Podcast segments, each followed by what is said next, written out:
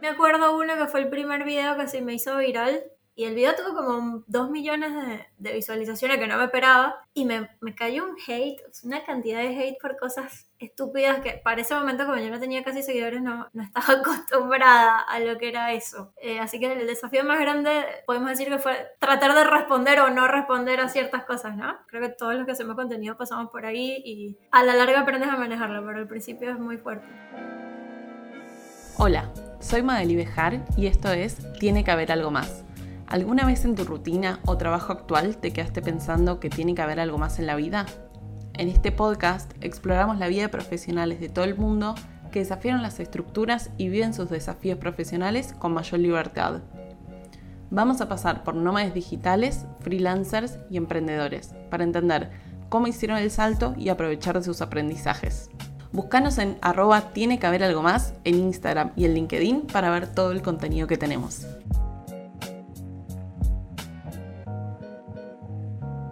Estabas escuchando a Adriana Tech. Ella es de Venezuela, relocada en Argentina. Estudió ciencias de la computación y tiene un máster en ingeniería de software. Además, tiene una carrera en tecnología con casi 10 años de experiencia trabajando como desarrolladora y diseñadora de software. Durante la pandemia empezó a crear contenido de tecnología, programación y nerdeadas y eso explotó. Con ella exploramos cómo es trabajar full time en una compañía y a la vez tener sus canales donde comparte contenido.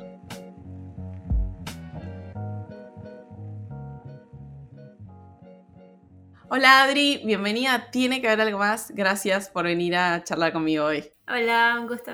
¿Querés, para arrancar esta conversación, hacernos una introducción de, quién sos vos? Bueno, mi nombre es Adriana, yo soy ingeniera de sistemas, de hecho soy licenciada en informática eh, en Venezuela, me recibí y migré a Argentina hace aproximadamente siete años y acá hice una maestría en ingeniería de sistemas en la UTN. Bueno, ya la terminé, por suerte hice también la especialización. Y nada, estoy trabajando, trabajo en el mundo de eh, todo lo que es desarrollo de software, eh, más que nada en backend desde hace un montón de tiempo. Ahora estoy trabajando eh, como technical leader también en un equipo. Y también por otro lado tengo toda la parte de creación de contenido, que hago contenido en redes de más que nada tecnología y programación, contenido educativo. Me gusta que los que van a escuchar eh, por audio, no vieron cómo ella empezó a sonreír cuando dijo la parte de contenido. Como contó la parte de ingeniería y, pronto apareció una sonrisa ahí extra. ¿Qué pasó en tu mente que no querías solamente un trabajo oficina y aparece esta parte de contenido? La cuarentena. Como creo que muchos creadores de, de contenido arrancaron en la cuarentena. Por nada, estábamos encerrados, eh, había que hacer algo. Yo nunca fui una persona de tener muchos hobbies, sí, un poquito la parte deportiva cuando era chica, sí, eh, hice natación, waterpolo, de hecho competía, estaba en la selección nacional de mi provincia. Pero ya cuando llegué a Argentina, vida de adulto, trabajo, viste, estudiar, hacer la maestría, como que nunca tuve mucho tiempo para hobbies, digamos. Antes de la cuarentena me había metido en un gimnasio, o sea que ya, ya estaba ahí embalada y cayó la cuarentena, entonces como que pasar los fines de semana en casa, ese tipo de cosas era medio totalmente aburrido. Y yo siempre había tenido ganas de hacer algo, tenía ganas de hacer algo en YouTube como de contenido educativo. Nunca lo había hecho de programación, pero sí quería hacer algo así como de curiosidad, educativo en general, ciencia. Un día, nada, arranqué, me, me, conocí TikTok, me volví fanática porque te hace adicto en dos segundos, eso es horrible. Sí. Un día comencé a hacer videos así y eventualmente, eh, cuando vi que cuando hablaba de tecnología era como que lo que más gustaba, me decidí ir por ahí, como que ahí encontré mi, mi, mi audiencia, digamos, y, de ahí en adelante empecé a hacer contenido de programación, recomendando cursos y todo este tipo de cosas. Pero fue eso, la cuarentena. Eh, igual el trabajo de oficina siguió, todavía trabajo en eso. No es que uno pueda vivir de ser influencer por ahora, pero sí, viene ahí. Vamos acá a frenar un segundo, vamos a hacer un zoom in, porque dijo, y un día empecé a subir videos y acá estamos. Adri, ¿cuántos seguidores tenés vos ahora? Para que la gente entienda la dimensión, ¿no? bueno, en TikTok siento más de 170 mil y en Instagram más de 50 mil ya. Perfecto. Y cuando salga este capítulo ya van a ser 2X eh, de lo que está diciendo. Así que entendiendo, ¿no? Como la trayectoria que está contando. Explícame entre el momento de aburrimiento y decidir que salir de ahí es empezar a crear contenido y no ponerte a hacer pan de masa madre. Como hizo todo el mundo. Tenía ese gusanito que me picaba de que quería hacer un canal de YouTube, eh, como que empezar a hablar de esas cosas. Además, mi novio es fotógrafo, o sea, él es programador, pero también eh, tiene la fotografía como hobby. Entonces todo el equipo, todos los chiches, las luces, ya, ya los tenía en casa. de todo tengo, ya tenía. Bien. Eh, y fue como, bueno, ya tengo todo, eh, tengo tiempo libre, vamos a probar. Y claro, en un momento me di cuenta que no, no lo intenté con YouTube porque sí me di cuenta que en la cuarentena todos tuvimos mucho más trabajo de lo normal por, bueno, cuestiones de, no sé, no sé qué horas extra, etcétera. Creo que a muchos les pasó y no tenía mucho tiempo como para ponerme a grabar un video de YouTube, eh, todo el, trabajo que lleva a editarlo, etc. Y como que en TikTok, que fue por donde empecé, encontré la posibilidad de hacer un video rápido, editarlo ahí mismo, sacarlo y listo. Eso para mí fue súper útil. Y de hecho el, canal de YouTube quedó como pendiente todavía y me quedé por ahí. Después, bueno, abrí el Instagram y cuando abrí el Instagram ya fue horrible porque Instagram empezó a recomendarme gente conocida de la oficina y de repente media oficina me estaba siguiendo y fue como que, ay no, qué horror. Pero bueno, ya, ya superé esa etapa. ¿Qué sentiste ahí cuando se te cruzaron los dos mundos? Pánico. ¿Pánico de qué? ¿O a qué? No, a nada, no sé, pánico escénico realmente, porque ¿qué pasa cuando, le hablas a una cámara a gente que no conoces? Es como, nada, no pasa nada, no, no me da miedo hablar delante de una cámara cuando no veo a quién está del otro lado, pero ahí como que te empiezas a dar cuenta que hay gente que conoces del otro lado y es como que ahí ya empiezo a paniquear un poquito, pero bueno, después se te pasa. De hecho, a mí me pasa, soy, soy tan vergonzosa con eso que yo no puedo grabar si mi novio está cerca. Yo lo mando a la pieza, lo saco de... No, no puedo grabar y que me estén mirando. Es como que todavía eso no se ha superado. Ok. ¿Quién hubiese adivinado, no? Como la vergüenza. Contame qué más pasa detrás de escena que los consumidores no se enteran. Uy, la grabación de 60.000 tomas, eso seguro, porque uno ve un video de 60 segundos y resulta que te tomó un montón de tiempo hablarlo. No sé, a veces me enredo mucho hablando, cosas así que bueno, hay que respirar, volver a grabar, etc. Y lo que hay también es un research importante, porque hay mucha gente que cree que uno tuvo la idea, grabó el video y ya, y cuando haces contenido educativo hay una planificación, hay un research, hay una creación de un guion, eh, aunque sea así por encima. Creo que eso es lo que más tiempo me consume, realmente, más que grabar y editar. ¿Qué creencias limitantes sentís que venciste en este proceso de empezar a compartir contenido y que salga a tu cara además? Esa parte de, que te vea gente conocida. De repente nos pasó que iba a casa de unos amigos de mi novio y había gente que, ay, yo ya la conozco, cosas así, ¿viste? O le escribían, che, estoy viendo a tu mujer acá en, en TikTok, ¿qué onda? Pero por otro lado, yo sentía que, por ejemplo, si hubiese estado haciendo, no sé, humor o algo así por ahí, e, en mi cabeza como que hubiese sido menos profesional, aunque nada que ver, rebanco a la gente que hace cualquier tipo de contenido. Eh, pero siento que eso me hubiese dado más vergüenza, ¿no? Como era parte de mi misma carrera y era tecnología y era como que eso me ayudó a, que fuera más tranquilo el, proceso, ¿no? Pero bueno, e, esa, esa limitación de que vean mi cara y, y nada, y que después cada vez más gente y más gente porque crecimos muy rápido y en el momento te da pánico, pero bueno, hay que asumirlo. ¿Te pasó del qué van a pensar? Que te pese qué van a pensar otras personas de lo que vos haces? No, la verdad no. Yo nunca fui una persona a la que le importe mucho lo que, lo que opinen los demás, la verdad. Eh, sobre todo cuando siento que, que, estoy haciendo algo bueno, ¿no? Si siento que no estoy haciéndole daño a nadie, la verdad que lo, que opinen no, no, me importa en mi vida. Así que esa parte no. Era más la vergüenza de que te reconozcan y ya. O sea, no, no era como que qué piensen de ¿Cómo fue ese primer video? ¿Qué desafíos tuviste? Uf, no me acuerdo realmente cuál fue el primer video, tendría que buscarlo. De algún tema, de alguna curiosidad, así era, no me acuerdo de qué. Pero sí me acuerdo uno que fue el primer video que se me hizo viral. Había un tren que la gente para mostrar que tenía una cámara buena se estaba grabando las huellas dactilares con la cámara. Y yo lo que hice fue un dúo a uno de esos videos diciendo, che, no hagan esto, estos son datos biométricos, eso no está bien. Y el video tuvo como 2 millones de, visualizaciones que no me esperaba. Y me, me, cayó un hate, una cantidad de hate por cosas estúpidas que para ese momento, como yo no tenía casi seguidores, no, no, no estaba acostumbrada a lo que era eso, ¿no? Eh, así que el desafío más grande, podemos decir que fue tratar de responder o no responder a ciertas cosas, ¿no? Que es como que creo que todos los que hacemos contenido pasamos por ahí y A la larga aprendes a manejarlo, pero al principio es muy fuerte. ¿Cómo es tu relación con los haters? Los bardeo bastante. ya al punto que antes respondía de todo, ¿no? Ahora respondo solo ciertas cosas que, que, siento que están muy mal. Pero siempre hay gente que me escribe y me dice, no, déjale, no le des bola. Y te ponen en los comentarios como apoyándote y diciéndote, no le des bola. Pero yo quiero darle bola. a mí me gusta responderle, no es que me afecte, pero hay cosas que está bueno visibilizar. Hay cosas que, si llega alguien que me ha pasado muchas veces y pone en los comentarios, ay, no puedo creer que hay una mujer programando, malísimo, ¿qué haces tú programando? Eh, me ha puesto tipo, una mujer a mí no me va a enseñar a programar. Ese tipo de cosas es como que siento que hay que responderlas porque yo siento que hay que visibilizar que existe gente que realmente piensa así y que lo que vivimos las mujeres en la industria no es un mito, no es algo que nos inventamos y ya. Así que por eso respondo.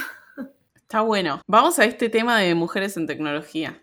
Porque es verdad que no es un mito. Es verdad que hay pocas, sobre todo vos en un rol recontra técnico. ¿Qué estereotipos sentís que tuviste que romper? Eh, varios. Para aclarar, es como que en mi vida durante la industria yo me he dado cuenta que este tema de, que la tengamos más difícil o de que haya estereotipos depende mucho de la empresa donde estés trabajando. Las culturas corporativas como que influyen bastante, aunque no parezca, porque he estado en empresas donde he sufrido un montón de estas cosas y empresas donde nada que ver, siempre, trabajando con varones, ¿no? Eh, más que nada. Por ejemplo, donde estoy ahora jamás, o yo no te puedo mencionar absolutamente ningún episodio en el que yo haya sentido que tengo desventajas o estereotipos o lo que sea por ser mujer. En la empresa que estuve antes sí, por ejemplo, muchas. Y estereotipos así es la típica de que si sos programadora y sos mujer seguramente sos frontend, no, no haces backend porque eso no existe, o seguramente sos diseñadora o seguramente sos PM si sos mujer en, en, en tecnología, ¿no? Así que eso sí, Claro, que son como roles más, más soft para el que no viene de la industria, frontend que se dedica más a la parte de diseño y se asocia más a eso. ¿Sabes qué? Sí no. O sea, el frontend es bastante complejo de programar. Yo la verdad que admiro, siendo programadora bacán que ha intentado hacer frontend, los admiro un montón, la verdad, porque yo eh, cero habilidades para hacer lo que ellos hacen. Pero es un rol donde sí, es como que las pocas mujeres que hay en programación, como que estadísticamente están más concentradas en la parte de, de frontend, entonces como bueno, si ella es mujer, seguro es frontend y mm, nunca. De hecho, no hay nada que odie más que hacer frontend. Y otro estereotipo, muchas veces sí mm, me ha tocado pagar derecho de piso. En otras empresas donde vos ves que los varones al principio no te toman muy en serio, hasta que, como que tienes que estar todo el tiempo como que demostrando, ¿entendés? Entonces puede ser agotador. Sí, sí, sí, totalmente. ¿Qué sentís que falta para que las mujeres que ya están en tecnología estén en igualdad, ¿no? De oportunidades y de condiciones porque no es solo el sueldo, no es, es estas micro cosas, ¿no? Que, que pasan. Vuelvo a lo, a lo, mismo, ¿no? Que haya un poco más de presión de las empresas. Que, que, haya una bajada de línea más importante por parte de la empresa hacia abajo. Eso a la larga funciona en serio. O sea, si hay algo que me di cuenta fue de eso, es un poquito. Y lo otro creo que hace falta más referentes femeninas. Y eso es una de las razones por las que me gusta hacer contenido de programación, porque si uno piensa en, en gente en tecnología, se te viene a la cabeza, no sé, Bill Gates, Elon Musk y Steve Jobs y no hay mujeres, cuando sí hay mujeres muy grosas, pero que no están visibilizadas. Y bueno, es bueno que haya referentes, así que esa es otra cosa. ¿Quiénes son algunas influencias para tu forma de pensar? Algunas personas que se te vengan a la cabeza.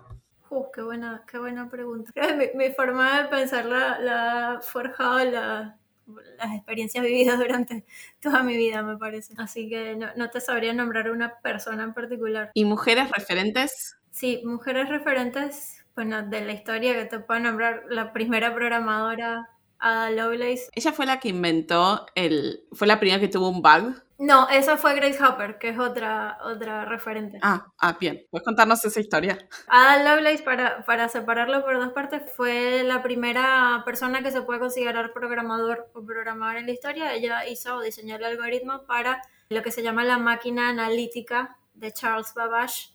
No me acuerdo en qué año, hace muchísimo que fue una máquina que fue conceptual, realmente nunca se llevó a, elaborar, pero bueno, por el trabajo de ella se considera la primera programadora. Eh, y Grace Hopper fue eh, una estadounidense que trabajó en, si no me equivoco, en la Armada. En la universidad donde ella trabajaba estaba a cargo de, las máquinas antes eran unas cosas gigantescas con relés y un montón de circuitos y eso.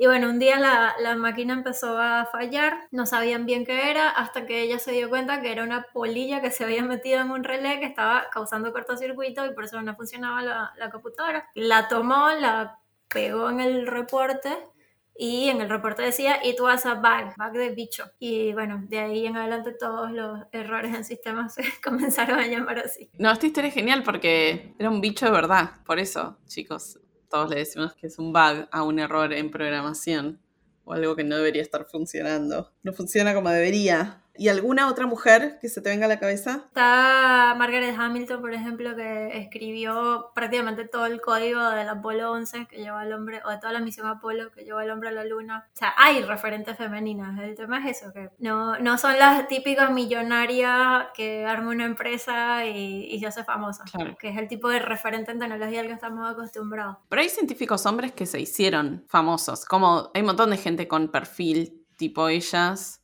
no tan glamoroso, pero que pasaron la historia. Y estas mujeres me están un poco olvidadas. Hay un tema en la ciencia. Hasta hace nada, de hecho todavía muchas científicas firman los papers con su apellido. Nada más. Para evitar eh, prejuicios a la hora de ser evaluados ante un jurado en un congreso, etc. Eso sigue pasando.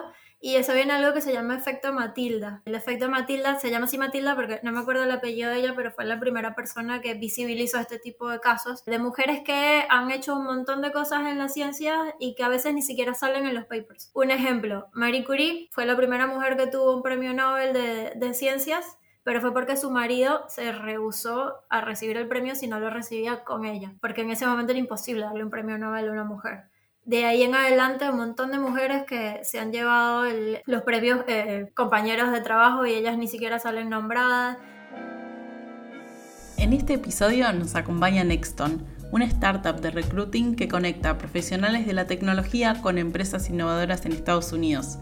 ¿Sos un profesional de la tecnología buscando nuevos desafíos laborales? ¿Querés ser miembro de un equipo remoto en una startup alineada a tus valores? Si buscas trabajo remoto a largo plazo con excelentes oportunidades de crecimiento, unite a la red de talento de Nexton. Contales de vos y ellos se encargan del resto. Te dejamos en las notas del episodio el link para que apliques y ojalá que te ayude a impulsar tu carrera. Hubo un caso, por ejemplo, la mujer que descubrió la hélice o fue capaz de fotografiar la hélice del ADN. No me recuerdo el nombre de ella en este momento. Sus compañeros de laburo literalmente se robaron la foto y presentaron el, el- Ay, no. el estudio y se ganaron un Nobel. Lloro. y ella se murió y no tuvo ningún tipo de justicia sino hasta después muerta. Entonces e- eso es un tema importante. No lo puedo creer. Decime que hay un libro que, que cuenta esta historia. Hay, no sé si tal cual el efecto Matilda, pero sí hay varios libros de mujeres en la ciencia. Yo leí uno de mujeres argentinas en la ciencia que se llama eh, Rebelión en el Laboratorio, que está muy bueno. Bueno, ya pasó también Sofía Contreras de Chicas en Tecnología, que ellas también ah, escribieron un libro y está todo relacionado.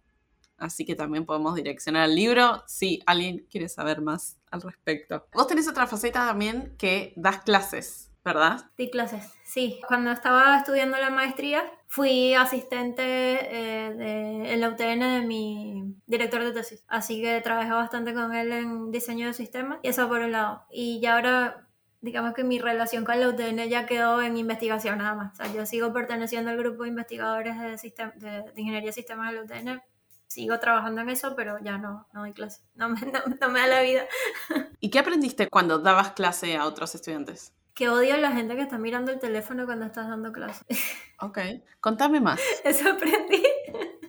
Ay, es muy, no sé, es frustrante que estés dando clases y, haga- y, y encima es como que vos sabes que es interesante lo que estás dando porque mucha gente te está dando bola. O sea, si, si fuera como que aburrido lo que sea, tendrías un desastre o todo el mundo mirando el techo o el celular. Pero no puedes evitar sacar la vista de esos dos que están mirando el teléfono. Es como re, re, no sé, lo odio, de verdad. Yo re sería la profesora que saca todos los teléfonos antes de la clase. Ok, bueno, acá dejó entrever su personalidad, chicos. O, la- o le prestan atención o te saca el teléfono, ¿ok? Se tiene que portar bien con Adriana. ¿Y con la investigación? ¿Estás haciendo ahora algo activamente? Sí, deriva un poco de lo que fue mi tesis de maestría. Yo hice una, eh, un modelo de gestión de conocimiento para fábricas de software. O sea, como, co- como en las fábricas de software el conocimiento es muy volátil porque la gente se va muy rápido, hay mucha rotación en, en sistemas. Lo que hice fue crear un modelo, un framework, digamos, metodología entre comillas, de cómo hacer para gestionar el conocimiento utilizando Scrum, que sea este modelo compatible o paralelo al proceso de Scrum. Eh, bueno, esa fue mi tesis y el grupo donde yo investigo, el, que es el grupo GEMIS de la UTN, tiene este año y el año pasado como temas de investigación gestión de conocimiento, o sea, esa es la línea de investigación. Y seguimos ahí, ahora estamos investigando sobre, eh, tratando de definir qué es en gestión de conocimiento un modelo y qué es un framework, por ejemplo, eh, o qué es una metodología, porque es como muy ambiguo la, la línea de separación, sobre todo en este área. Entonces estamos haciendo un research grande en muchos papers de, de cómo se nombran cada uno como para sacar conclusiones y eh, viendo, tratando de clasificar también todos estos modelos de gestión de conocimiento en distintas dimensiones y arquitecturas y eso. Bien, zarpado. Bueno, chicos, si tienen que leer un paper, ya saben a quién llamar. Vos que viniste de, de Venezuela, ¿cómo fue para vos la adaptación cultural de mudarte de país? Fue muy fácil porque eh, mi mamá y toda la familia mía por parte de mamá son argentinas. Entonces, digamos que yo crecí tomando mate. Así que llegar acá fue muy... Me di cuenta que había muchas cosas culturales similares a, a como yo fui criada. Entonces el cambio no fue tan, tan fuerte. De hecho, yo siento que encajo mejor acá que en Venezuela. con el perdón de, de, mis compatriotas. ¿Ah, sí? ¿Por qué? No, por, por todo eso, de, de la forma que me criaron. Eh, es como... No sé, hay costumbres diferentes, son cosas culturales diferentes. Yo estaba más acostumbrado a lo de acá por cómo me criaron. Mi papá es italiano, así que se asemeja también. Eh, y allá es más, es caribe, es otra cosa. ¿Y en qué cosa se diferencia? Bueno, el venezolano desayuna salado siempre. Y, por ejemplo, yo en mi casa siempre desayuné dulce, igual que acá. Entonces a mí me costaba ir a la universidad temprano y comerme algo salado porque no, no era lo normal y ellos no entendían cómo es que yo estaba desayunando una torta o, o, una tostada con manteca. Cosas así, por ejemplo. Volviendo a la parte de contenido, ¿qué fue algún momento muy sorprendente que te haya pasado gracias a los videos o a la exposición que empezaste a tener? Bueno, primero cuando empezaron a llegar colaboraciones, eso fue genial. Fue como al fin algún beneficio de hacer esto estoy viendo como tangible, ¿no? Eso fue, fue uno de los momentos geniales. Y otra cosa genial es que gracias a eso conocí a un montón de gente en todo el mundo de, que crean contenido, también de programación. Suena rarísimo, pero por ejemplo estoy en un grupo de WhatsApp de TikTokers programadoras, o sea, es como... Uy. Qué bien. Genial, sí. ¿Cuántas son? Y en ese grupo como ocho más o menos. La mayoría están en México. Y además en español son creadoras. Sí, sí, en español todas. Claro, re específico. Por eso son solo ocho. Sí, exacto. Está bueno. Por parte de esto que decías de las colaboraciones, para quien no tiene idea de cómo es hacer contenido y el tiempo que ya contaste que lleva, ¿vos tenés pensado primero si lo querés monetizar o no y cómo lo harías? ¿Qué estrategia utilizarías? Sí, eh, hasta ahora estoy monetizando, pero a, a, mí me cuesta mucho ir a decirle una marca a ellos, la acá estoy. Así que estoy más en la, en, en la etapa donde espero que lleguen. y por ahí ya, ya bastante lo he monetizado, sí. No a nivel de poder vivir de eso, ¿no? Pero normalmente llegan marcas como de, de cursos, de reclutadoras, de, de programadores, ese tipo de cosas. Y bueno, siempre hay una call y se define cómo va a ser la colaboración y eso.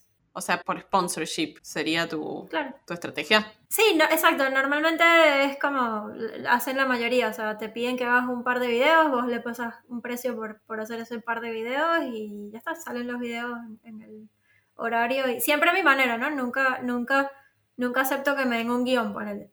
O sea, como vos decime exactamente qué producto quieres que vea, yo analizo, también trato de ver con quién estoy colaborando, ¿no? No, no quiero meterme en nada raro eh, analizo bien qué es lo que es y, y en base a eso, bueno, ¿qué, ¿qué, quisieras que hable de tu producto? Entonces te dicen, bueno, me gustaría que hagas énfasis en tal cosa, bueno, listo. Y depende de quién sea la marca, te piden o no te piden un video primero, por ejemplo, antes de publicarlo. ¿Y qué te imaginas para el futuro de todo esto? La verdad no sé.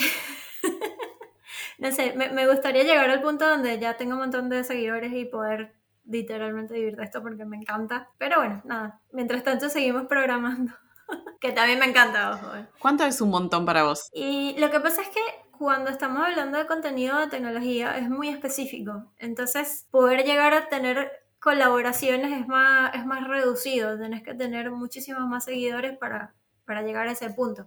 En cambio, si haces, no sé, belleza, es como que el mercado está, tira mucho más hacia allá, por lo que es más fácil, ¿no? Igual tienes más competencia también, que, que es otra cosa. Así que no, no te sabría decir, pero para poder haciendo contenido educativo, medio vivir de eso, necesitas más de un millón de, de seguidores entre todas tus redes, seguro. Bueno, buen objetivo, llegar al, al millón. Algún día, sí, sí. ¿No? Sí, siento que nos falta mucho, como por, por la tendencia y la trayectoria en la que venís, en dos años. Eso iba a decir, capaz un par de años, digamos. Probablemente, vamos a ver. ¿Hay alguna idea o concepto que esté ahora en tu cabeza? ¿Algo nuevo que estés pensando? Le está dando mucho la vuelta a lo de hacer el canal de, de YouTube, pero ahora es como que tengo un montón de trabajo encima, así que eventualmente eso es como que lo que tengo ahí de, de querer arrancar. Ujú. Pero bueno, esperemos que sea pronto. Pero, o sea, ¿deberías regrabar todo porque tiene otro formato? ¿O es reutilizar contenido? Puedo reutilizar en toda la parte de YouTube Shorts, porque eso salió hace poco, eh, que es más o menos el mismo formato. Pero no, esa parte no es monetizable, ¿no? Como que todavía está muy en beta. Eh, así que sí, la idea es poder hacer también videos más largos explicando más cosas, por ahí hacer algún curso de algo también y, y subirlo a YouTube, ese tipo de contenido más extenso que no puedes hablar o resumir en los tres minutos máximo que te deja TikTok. ¿Se te ocurre algún podcast y o libro para recomendar a la audiencia? Libro, ahora justo que, que hablamos de esto de las mujeres en la ciencia, creo que ese de Rebelión en el Laboratorio, no recuerdo el nombre de la autora, está súper, súper, súper bueno. Y después, eh, otro libro que me ayudó muchísimo en la carrera, que todavía no lo he terminado, pero está brutal, es uno que se llama Extreme Ownership, que está um, destinado a mejorar las habilidades blandas de liderazgo. Y es como que está narrado por ex marines de, de Estados Unidos y cómo lo aplicaron al, a la industria, porque hicieron como una especie de consultora de eso. Y está muy bueno, la verdad que he aprendido un montón. ¿Cómo qué? ¿Qué aprendiste? Cosas como que, por ejemplo, hay muchos líderes que creen que, que son simpáticos, que son chéveres con sus empleados, pero de repente los empleados no se le acercan o o no confían en ti como para ir y plantearte un problema o etcétera. Y es porque tú no, no lo has dicho. O sea, por ahí creen o te ven como una persona eh, súper que está muy arriba o, o que sabe mucho. Entonces como que mucha gente no se atreve. Y si tú no vas y les dices, pueden hablar conmigo lo que, lo que quieran, aquí está abierta mi oficina, eh, no, no va a pasar. O sea, cosa que yo eso nunca me lo hubiese imaginado, pero es cierto. Y así un montón de cosas más. Y en cuanto a podcast, ¿hay algo que se te venga a la cabeza? No soy muy de escuchar muchos podcasts. El que sí escucho porque me mata de risa porque es mi comediante favorito es uno que se llama El Super Increíble Podcast de Nanutria. Se llama así. Ok. Empieza por N, sí. Él es un comediante venezolano, Nanutria se llama, que a mí, la verdad, su humor me encanta, pero es un humor como muy inocente. Yo, yo soy muy de... No me gusta mucho el sarcasmo, la ironía, como que si, si es humor inocente. Me recuerda, por ejemplo, en Argentina a Mellera. Es un humor así parecido. Y de hecho creo que han trabajado juntos. Y, su podcast está bueno porque no es solo comedia, habla de muchos temas de, también de tecnología, de la actualidad, de un montón de cosas que me, está muy entretenido, la verdad. Me gusta, esto no había salido hasta ahora. ¿Y tenés alguna rutina o hábito que te sea muy funcional y nos puedas recomendar? Lo que pasa es que la cuarentena cambió absolutamente todas la- las rutinas, ¿viste? rutinas sí tengo, por ejemplo, para lo que es creación de contenido sí tengo mis rutinas, pero como que esto se lo puedo recomendar solo a creadores de contenido, ¿no? A ver, contanos, porque seguro que lo podemos extrapolar a, a nuestras vidas. Bueno, por ejemplo, yo era de, de grabar cuando, o sea, yo tenía una idea, hacía el research, grababa el video, editaba y lo, lo lanzaba. Y en el camino fui aprendiendo que no, yo tengo que escoger es un día a la semana para grabar todos los videos que van a salir esa semana. Entonces me siento dos, tres horas solo para grabar y después ya las ediciones sí las voy haciendo el día que salen o un día antes. Como que en lo que voy consiguiendo tiempo, agarro el teléfono y edito. Y eso para mí fue muchísimo más eh, funcional que, que lo que hacía antes. Es como que sí, a la vida podríamos aplicarlos como que no tratas de hacer las cosas por separado. Si hay una tarea que involucre muchas cosas que puedas hacerlas juntas, te va a ahorrar mucho más tiempo que, que ir haciendo pedacitos sueltos. Bien. Y si me tuvieses que decir cuál es ahora una aproximación a una definición de éxito para vos, para tu vida, ¿sabes qué cosas incluye? El éxito es como muy, muy personal, ¿no? Eh, es como para mí cada persona tiene su, su propia definición de lo que considero no éxito. Para mí, no, la- me está generando como una crisis existencial con esta pregunta. Ay, perdón. No, no, no, tranqui. Para mí es estar tranquila. Hay, hay algo que, que para mí es súper importante, más allá de si estás feliz o no estás feliz, es estar tranquila. Esa para mí es la definición de felicidad, estar tranquila, o sea, que no haya ningún problema serio, que no haya algo que me esté carcomiendo la cabeza, que quizás eso en teoría llegar a mi vida en un momento donde siento que ya tengo todo resuelto eso, y que puedo estar tranquila porque ya tengo todo resuelto, eso sería una definición propia de éxito, sí. Sí, es verdad que es muy personal, por eso me gusta, me gusta escuchar y compartir para cada uno, porque creo que es un catálogo de opciones para quienes nos escuchan, que ya, viste, el éxito no tiene que ser más, no sé, ganar un millón de dólares al mes y tener un yate, viste, como ese tipo de cosas quedaron medio...